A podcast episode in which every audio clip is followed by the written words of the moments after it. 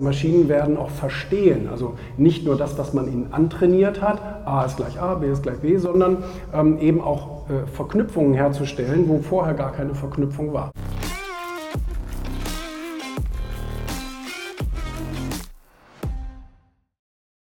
Ich glaube übrigens, dass es eine der wichtigsten, der wichtigsten Fragen ist oder gerade dieses Thema KI sehr, sehr wichtig ist, weil wir A unterscheiden müssen zwischen Machine Learning und äh, Intelligenz. Also das heißt äh, sozusagen Frage, Antwort ist ja keine wirkliche Intelligenz, sondern das ist eine Datenbank, wo sozusagen ein Schlagwort eingegeben wird und dazu eine Antwort, die schon vorgegeben ist, sozusagen abgerufen wird. Das ist bei Intelligenz natürlich ganz was anderes, weil Intelligenz steht auch in Verbindung mit Kreativität und auch das werden Maschinen künftig machen können, nämlich etwas verbinden, was eigentlich keine Verbindung hat.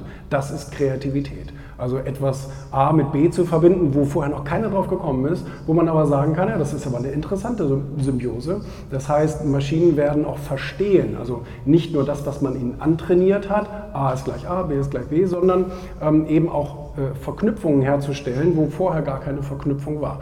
Ähm, das wird ein unglaublich interessanter Prozess, vor allen Dingen eben, äh, wenn wir darüber sprechen, dass wir durch die Robotik und die künstliche Intelligenz ähm, eben auch die Arbeitskräfte ersetzen können. Somit glaube ich, ähm, in fünf Jahren wird endlich die Politik darüber diskutieren, wie wir das eigentlich machen werden. Weil es wird ja darauf hinauslaufen, dass solange wir KI und äh, Arbeitskraftersetzung nicht verbieten, wird es ja Einzug halten. Das bedeutet, der Dachdecker wird künftig ein wunderbarer, vielleicht von Boston Dynamics äh, entwickelter Roboter sein, der sich ganz sicher auf diesem Dach bewegen kann und so ein Dach eindecken kann. Oder ein Friseur der, oder eine Friseurmaschine, die deine Haare schneiden kann und so weiter.